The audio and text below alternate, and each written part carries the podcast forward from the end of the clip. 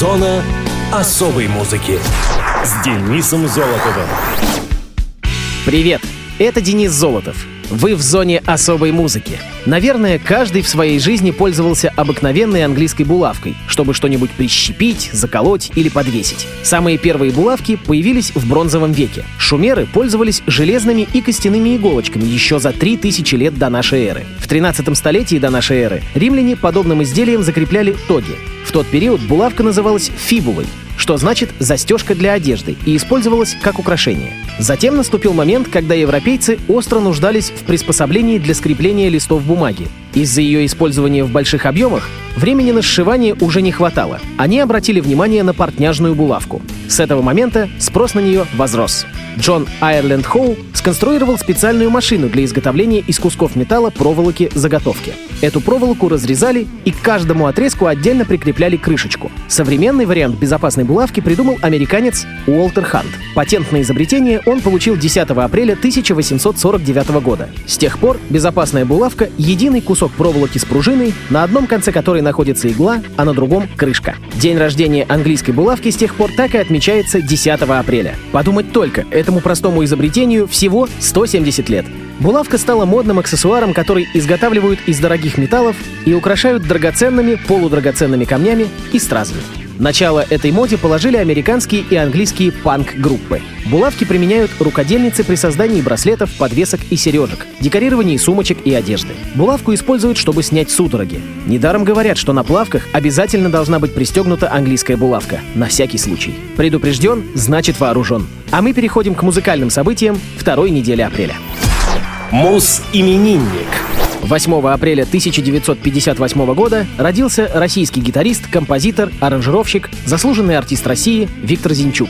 Виктор Иванович Зинчук появился на свет в Москве. Мальчик начал играть на гитаре с 11 лет. До 16-летнего возраста он играл в школьных группах. С 1976 по 80 год Зинчук обучался в музыкально-педагогическом училище имени Октябрьской революции по классу классической гитары и дирижирования оркестром народных инструментов. В 1978-м музыкант был приглашен в эстрадно-симфонический оркестр Всесоюзного радио и Центрального телевидения под управлением Юрия Васильевича Силантьева. В следующем году, играя в оркестре, он получает государственную квалификацию артист высшей категории. Во время обучения и после окончания училища Зинчук работает в самых известных музыкальных коллективах страны.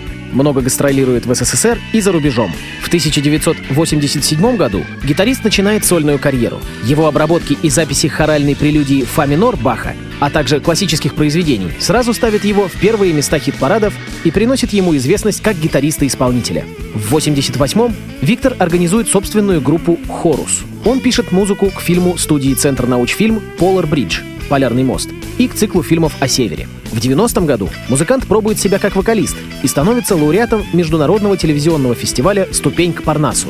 В следующем году Виктор Зинчук поступает в Московский государственный университет культуры по специальности «Музыкальное искусство эстрады». Успешно гастролирует по городам Швейцарии и становится лауреатом международного фестиваля в городе Фрибург. Окончив с отличием МГУКи, Зинчук удостаивается степени почетного магистра Международной академии наук Республики Сан-Марино за достижения в области гитарной музыки, а также звание ассоциированного профессора регионального филиала Академии. Зинчук всячески способствует пропаганде гитары на отечественной сцене, раскрывая по-новому этот музыкальный инструмент. Он был частым участником телевизионных программ «Ступени», «50 на 50», «Утренняя почта» и других. Его музыка часто звучит по радио. После приглашения для съемок программы в Турин, Италия, имя гитариста становится хорошо известно в Европе. Помимо своей музыки и песен, он сделал множество переложений классической музыки — Баха, Паганини, Глинки, Верди, Гершвина. Его гитара звучит в песнях самых известных исполнителей страны. В настоящее время Виктор заслуженно признан лучшим гитаристом России. Его концерты собирают аншлаги в престижнейших залах Москвы и во многих городах страны. Руки музыканта застрахованы компанией «Принципал» на 500 тысяч долларов. Виктору Зинчуку 61 год, а в зоне особой музыки каприз номер 24 великого Никола Паганини в рок-обработке нашего героя.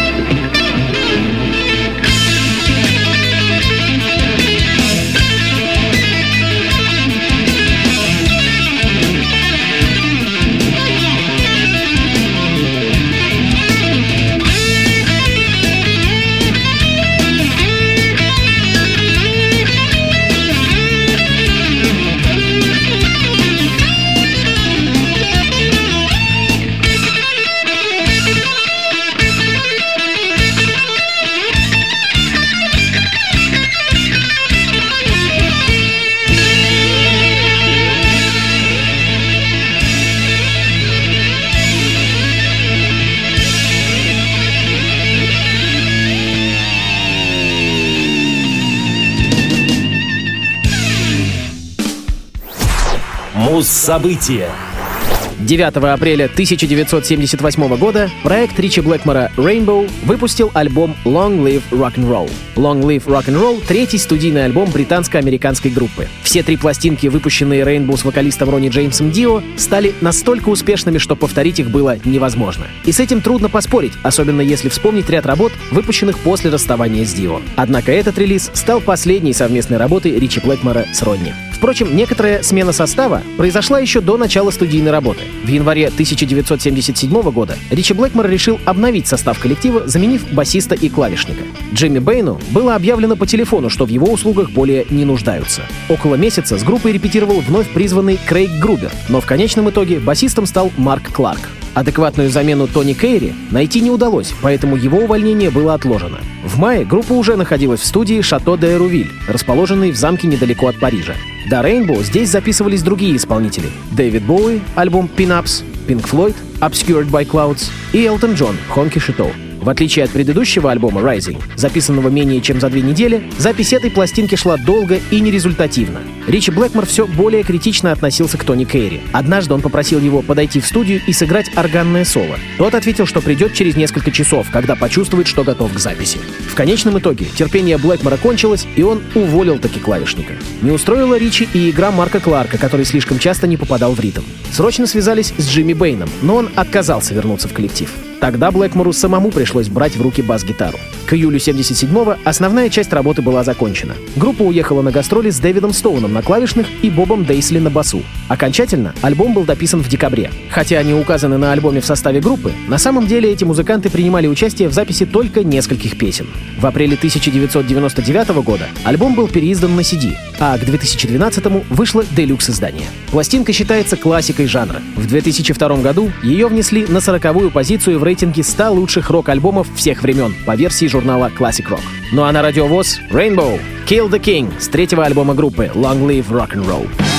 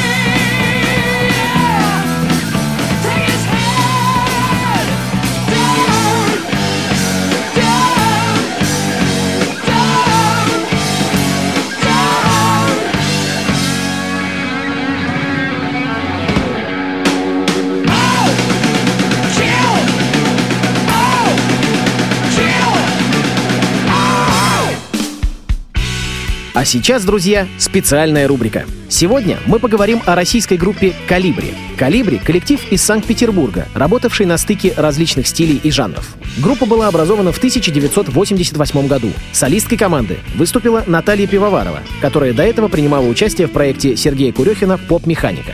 Из семи первоначальных участниц к 1990 году осталось только пятеро. Наталья Пивоварова, Елена Юданова, Инна Волкова, Ольга Фещенко и Ирина Шароватова. В 1991 году начинаются концертные выступления. Тогда же был выпущен дебютный альбом «Манера поведения». Часть текстов была написана Натальей Пивоваровой, часть — Еленой Юдановой, а Алексей Хвостенко подарил группе песню «Орландина». В том же году альбом был издан на виниловой пластинке фирмой Philly Records, а годом позже по ее лицензии переиздан в США. С композициями из этого альбома группа начинает гастролировать в России и во Франции. Поскольку Пивоварова раньше была связана с экспериментальным театром, Калибри сразу сделали ставку на костюмированное шоу, в результате чего их стиль ближе всего к кабаре, когда действию и музыке уделяется одинаковое внимание.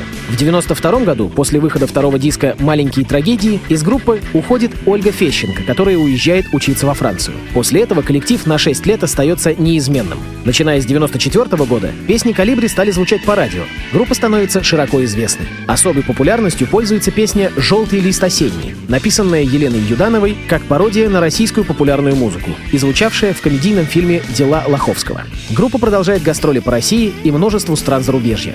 В декабре 1998 года группу ради собственных проектов покинула Наталья Пивоварова. 15-летие коллектива в 2003 году было отмечено большими концертами совместно с Пивоваровой в Москве и Питере. С юбилеем музыкантов поздравили Андрей Макаревич, Сергей Шнуров, Александр Ф. Скляр и Андрей Якушин. В том же году из группы уходят гитарист Андрей Градович и клавишник Олег Эмиров. В 2007 году в жизни музыкантов произошло несчастье. Наталья Пивоварова погибла в автокатастрофе.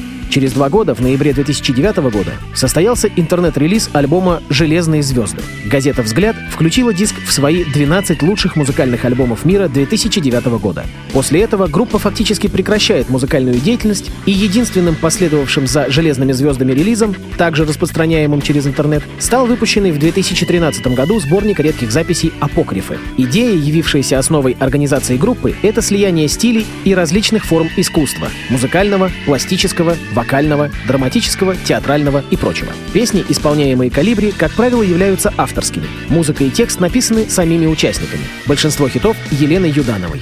Группа работала в направлении экспериментального рока. В их музыке смешивались самые различные стили и жанры. От шансона и довоенного кабаре до ретро-киномузыки 60-х. От поп-баллад до новой волны. От современной электроники до регги и постпанка. На сцене театральное и костюмированное действие ничуть не уступало по красноречивости музыкальной составляющей, что явилось отличительной особенностью коллектива. Ну а я хочу включить очень известную песню группы «Калибри» «Желтый лист осенний». Желтый